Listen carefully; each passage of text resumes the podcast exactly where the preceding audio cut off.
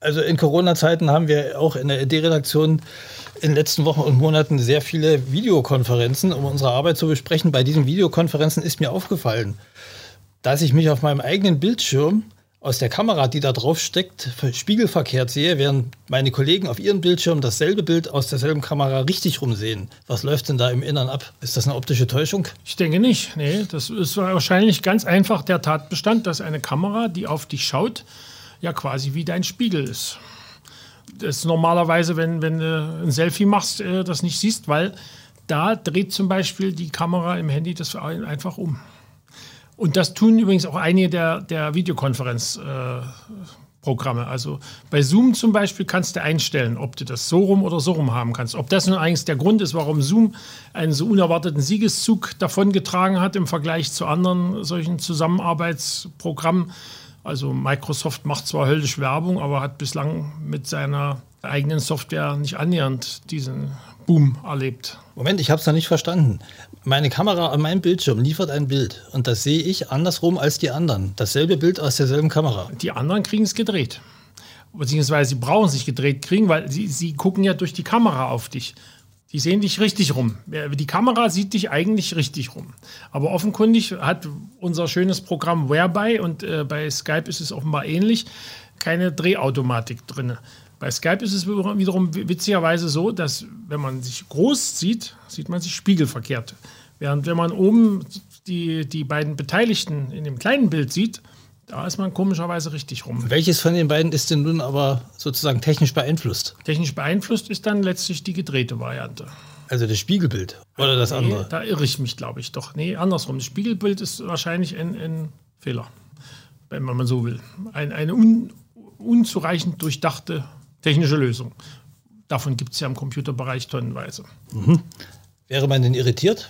Gibt es da Untersuchungen, weißt du das? Wäre man irritiert, wenn man sich plötzlich nicht im Spiegelbild sieht, so wie man es aus dem Spiegel kennt, sondern andersrum, wie andere einsehen? Da gibt es, soweit ich weiß, glaube ich, schon Untersuchungen, aber aus anderen Kontexten. Also da ging es tatsächlich um die Frage, warum man sich, wenn man sich im Spiegel sieht, äh, auf der richtigen Seite kratzt, wenn man da was sieht. Das müssen ja Kinder sowieso man sieht, ja, man, sieht, man sieht sich ja spiegelverkehrt, ne? aber ja. und kratzt sich doch auf der richtigen Seite. Kehr, auf der Kehrseite, wenn du dir versuchst, selber mal vor dem Spiegel die Haare zu schneiden, dann tendierst du dazu, häufig das verkehrt rum zu machen. Das hat wiederum noch keiner untersucht, weil wahrscheinlich die Leute auch schon vor Corona üblicherweise Wert darauf legten, sowas den Fachmann machen zu lassen. Also, wie das mit links und rechts vor dem Spiegel funktioniert, das müssen ja Kinder sowieso erst lernen. Nachdem sie gelernt haben, was links und rechts ist, müssen sie noch dazu lernen, wie das am Spiegel funktioniert. Ja, das heißt, das Gehirn rechnet. Das klappt bei manchen ewig nicht. Und bis dann ist es irgendwann automatisiert. Das heißt, das Gehirn rechnet das dann automatisch um. So ist es. Ich meine, es ist ja ebenso. Wir haben ja im Auge nur eine einfache Sammellinse und eine einfache Sammellinse.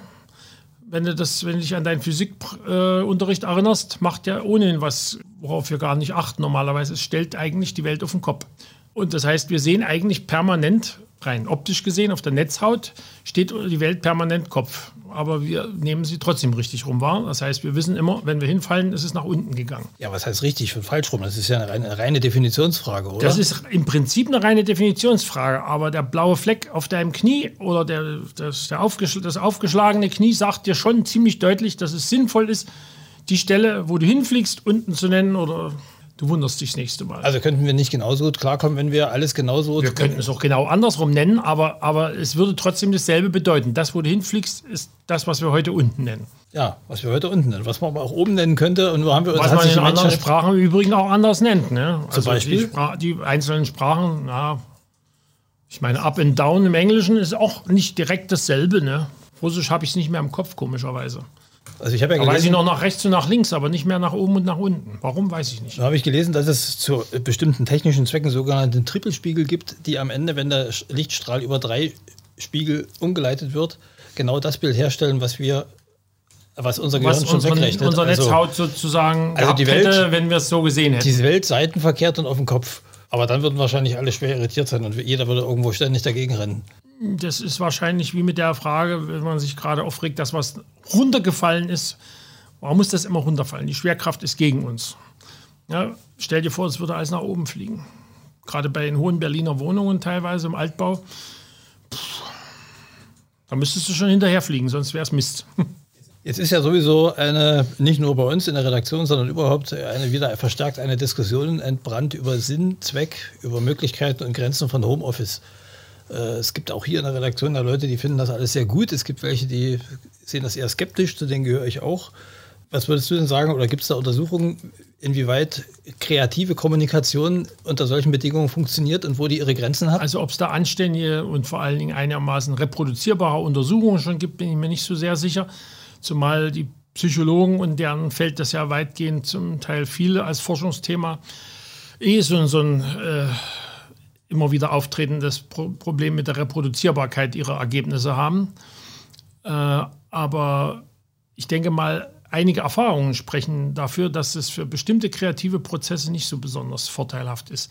Wenn man sich sozusagen nur auf Verabredungen zu bestimmten Themen zusammenschaltet und dann miteinander redet, weil viele gravierend neue Ideen kamen dadurch zustande, dass Leute, die normalerweise fachlich nichts miteinander zu tun hatten, durch Zufall ins Gespräch gerieten und feststellten, da gibt es eine Verbindung und die sollte man mal weiterverfolgen. Ich kann mich erinnern, ich habe mal einen Vortrag von einem Physiker gehört, der am, an den Bell Labs, äh, die früher zum US-Telefonkonzert ATT gehört haben, Jetzt gehören sie, glaube ich, zu einem französischen Unternehmen, wo ich nicht so sicher bin, ob die der kreativen Kultur des Instituts noch die gleiche Wertschätzung zuteil werden lassen, wie das bei den Amis der Fall war. Aber wie auch immer, der äh, wurde dann Halbtagsprofessor an der Columbia University und ich fragte ihn, wie jetzt die Zusammenarbeit zwischen solchem industrienahen Institut und der Universität läuft. Und er sagte, eher gar nicht. Wir haben keine gemeinsame Kantine. Und ich denke mal, das ist der Punkt. In, in, in so einem Raum wie, der, wie in einer, so einer Institutskantine treffen Leute aufeinander, die sonst beruflich nichts unbedingt miteinander zu tun hätten.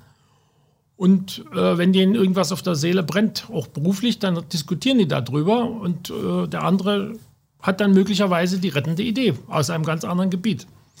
Das hast du natürlich bei dieser ganzen Homeoffice-Geschichte eher schlecht. Da müsstest du wahrscheinlich noch so eine spezielle Art von Innovationsdialog für, fürs Homeoffice erfinden. Ob das jetzt irgendeiner dieser Innovationsforscher vielleicht drauf hat, ich weiß es nicht.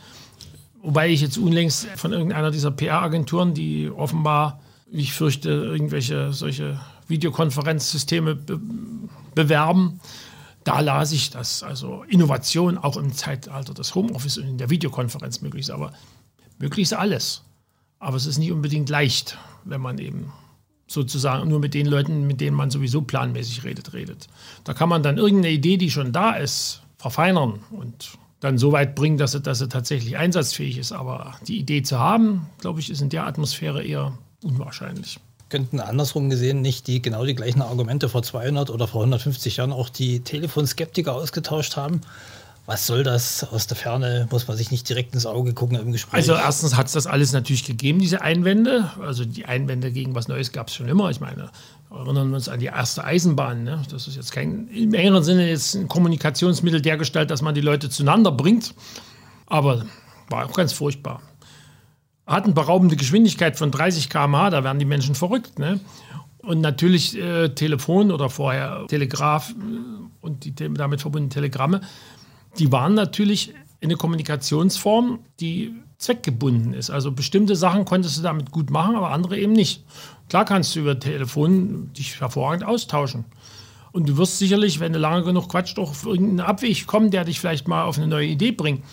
Aber du redest natürlich von vornherein mit einer Absicht mit jemandem und mit jemandem ganz bestimmt. Das ist also jetzt das, dieses Zufallselement, was ja bei fast allen Innovationen äh, eine ziemlich wichtige Rolle gespielt hat, ist da eigentlich ziemlich am Rande nur vorhanden. Ich glaube, diesen Einwand hat damals wegen das Telefon übrigens gar keiner erhoben. Die waren eher nur der Meinung, dass, äh, wie man das heute ja auch gegenüber den ganzen jungen Menschen, wir Älteren, gegenüber den jungen Menschen mit ihren fortgesetzten äh, WhatsApp und früher Facebook äh, vor, vor der Nase auf der Straße, die sollen sich doch mal richtig mit jemandem unterhalten. Ne? Ja, gut. Da, das war der Einwand gegen das Telefon. Das andere, ich glaube, das Wissenschaftspolitische hat damals gar keinen Menschen interessiert. Und wenn, dann hat das nicht geschnallt. Also das heißt, wenn man sozusagen die, das kreative Umfeld, was du jetzt schilderst, was in der direkten Begegnung möglich ist, auf die Online-Sphäre übertragen will, müsste man sagen, die Leute dürften nicht bloß eine halbe, ganze oder zwei Stunden online konferieren, sondern müssten eigentlich über diese Kanäle im Dauerkontakt stehen, damit eben genau solche Abschweifungen Das und Zufälle wäre, zustande wäre kommen. eine Variante. Die andere Variante wäre, wenn man da noch ein Zufallselement einbauen könnte, dass dann immer mal zufällig jemand, der auch irgendwie was Passendes vielleicht liefern könnte, mit in die Videokonferenz reingerät. Nicht so, wie das jetzt momentan bei geknackten Videokonferenzen ist, wo dann Leute reinkommen, die das dann anschließend in die Zeitung setzen oder vielleicht ein besonders düsseliges Gesicht, was man sieht, ins Netz stellen, sondern äh, sozusagen mehr als geplante, äh, geplantes Chaos. Also du meinst, dass dann Leut- äh, durch diesen Zufallsgenerator Leute zusammengeschaltet werden, die sich eigentlich gar nicht treffen wollten, aber die sich dann plötzlich begegnen und sich Und wieder aber feststellen, sie haben durchaus für ihre gegenseitigen Themen was beizutragen. Aber das gibt es wahrscheinlich kann noch natürlich nicht, auch schief. Vielleicht gibt es das doch schon irgendwo. Also weiß. mir ist es noch nicht begegnet, aber who knows? Ein Idealbild des, des Denkers ist ja, dass der einsam in seinem Kämmerlein sitzt und dort eine großartige Idee ausbrütet. Ist das ein Hirngespinst oder ist das vielleicht mehr in der Geisteswissenschaft angesiedelt und funktioniert in der Wissenschaft nicht so sehr, in der, in der Naturwissenschaft und Technik? Also ich will mal so sagen, um irgendetwas auszuarbeiten, da bist du schon darauf angewiesen, dass du mal deine Ruhe hast. Also jeder, der einen Text geschrieben hat in, in einem Großraum, wird es wissen, dass das äh, vorteilhafter ist. Aber um äh, auf eine neue Idee zu kommen, glaube ich, ist es in der Regel nicht so gut. Obwohl natürlich eine Bekannte mal, als ich mich über irgendeine mathematische Ableitung, die ich nicht verstanden habe, beschwert habe, gesagt hat, das ist ein typischer Badewannenbeweis. Will sagen, das ist dem Mathematiker, der ihn gefunden hat, irgendwann mal unter der Dusche oder in der Badewanne eingefallen, als er gerade mal an gar nichts gedacht hat und feststellte, oh, das ist ja eigentlich nicht von der Logik verboten, das könnte man mal machen, vielleicht klappt's. Aber das ist natürlich äh, auch wieder das Zufallselement, wenn auch diesmal auf einen allein bezogen. Aber ob das außerhalb der Mathematik so gut und vielleicht auch der Philosophie so gut funktioniert, ich weiß es nicht. Also Archimedes lag unter einem Apfelbaum angeblich und hat dann irgendwann Heureka gerufen. Äh, nee, nee. Archimedes lag in der Badewanne und hat Eureka gerufen. Ja, der mit dem Apfelbaum, das war Newton. Und auch das ist wahrscheinlich eine Legende. Ja, ja, ja. ja.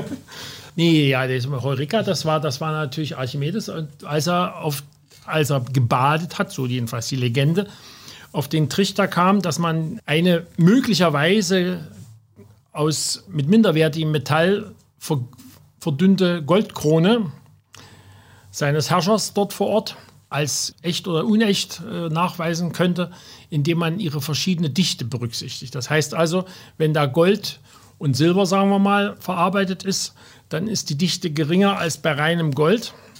Das heißt, die Krone verdrängt etwas mehr Wasser, weil er nämlich äh, eine zu volle Wanne gestiegen ist und hat gesehen, das Volumen, was er selber hat, wurde aus, als Wasser aus der Wanne rausgedrängt. So die Legende. Aber da äh, Archimedes äh, unerwartet zu Tode kam und äh, durch römische Soldaten, die seine Stadt eroberten und an überlieferten Schriften vor allen Dingen seine mechanisch-technischen und mathematischen Arbeiten sind, er hat wahrscheinlich kaum überliefert, wie er auf den Trichter gekommen ist. Tja, also hätte Archimedes unsere Möglichkeiten, hätte er dabei natürlich ein Smartphone oder eine Kamera laufen gehabt und dann wüssten wir es heute. Wenn er zu dieser äh, massiven Selfie-Kultur, ich weiß nicht, ob Wissenschaftler dazu neigen, das müsste man, mal auch, müsste man auch mal untersuchen lassen.